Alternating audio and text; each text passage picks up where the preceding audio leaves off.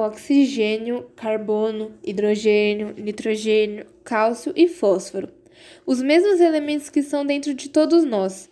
Mas eu não consigo parar de pensar que ela é mais do que isso e que tem outros elementos dos quais ninguém nunca ouviu falar, que a tornam diferente de todas as outras pessoas.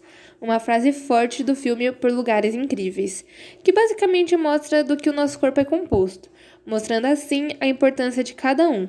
No podcast de hoje, nos aprofundaremos em um deles, o carbono. Recebemos a visita ilustre de uma bióloga para nos explicar mais sobre esse ciclo.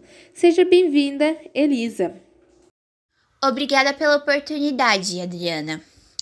O ciclo do carbono é dividido em dois: o geológico e o biológico.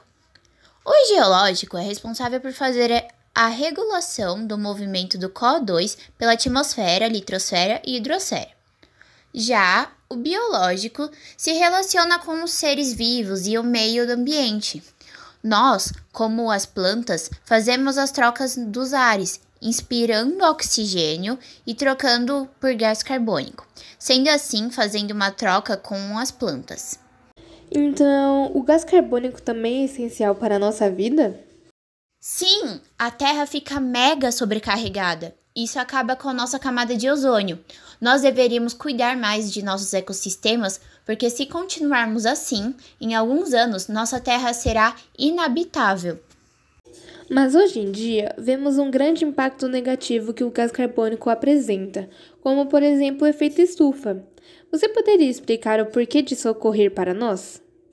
O efeito estufa é basicamente um fenômeno natural responsável por manter as temperaturas médias globais. Só que, pelo fato de ocorrer muitos desmatamentos e grandes empresas soltarem gases poluentes na atmosfera, os raios de sol entram em nossa camada e não conseguem sair, fazendo a Terra ficar superaquecida. Além de todo o desmatamento, temos os vulcões que também liberam uma grande quantidade de CO2. Com certeza, o carbono passa por meio das teias e cadeias alimentares. Este ciclo está presente constantemente em nosso dia a dia e não paramos para perceber a importância dele. Nossa, que incrível adquirir hoje tamanho conhecimento com essa profissional tão incrível!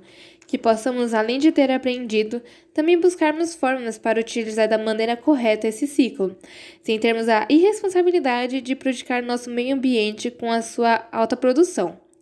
Mas por hoje é só, galerinha. Espero que vocês tenham gostado do assunto e até o próximo encontro.